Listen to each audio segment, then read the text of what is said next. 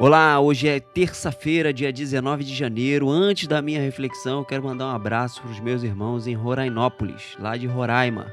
Que a bênção do Senhor seja sobre a vida de todos que têm compartilhado essa mensagem e a todos que, a quem essa mensagem tem alcançado. Que Deus abençoe. O texto de hoje se encontra em Atos capítulo 16, verso 25. Por volta da meia-noite, Paulo e Silas estavam orando e cantando hinos a Deus. Os outros presos os ouviam. O que você tem feito quando está passando por problemas? Como tem sido a sua atitude em meio à dor? A Bíblia nos relata que Paulo e Silas estavam orando e cantando, e certamente aquela noite não era comum. Eles estavam sofrendo muito. Depois de ter apanhado muito, encerrados na prisão, eles resolveram não murmurar, mas sim agradecer. Então entenderam que estavam sofrendo por amor a Cristo Começaram a cantar e orar e os outros presos escutavam.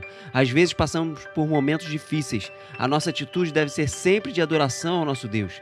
Sempre tem alguém observando e nesse momento, quando tomamos atitude de adoradores, não estamos curando só nossas feridas. Estamos curando feridas de outras pessoas também através do nosso testemunho. Que possamos ter sempre um coração grato e sempre com um louvor em nossos lábios. Que a bênção do Senhor seja sobre todos. Um abraço.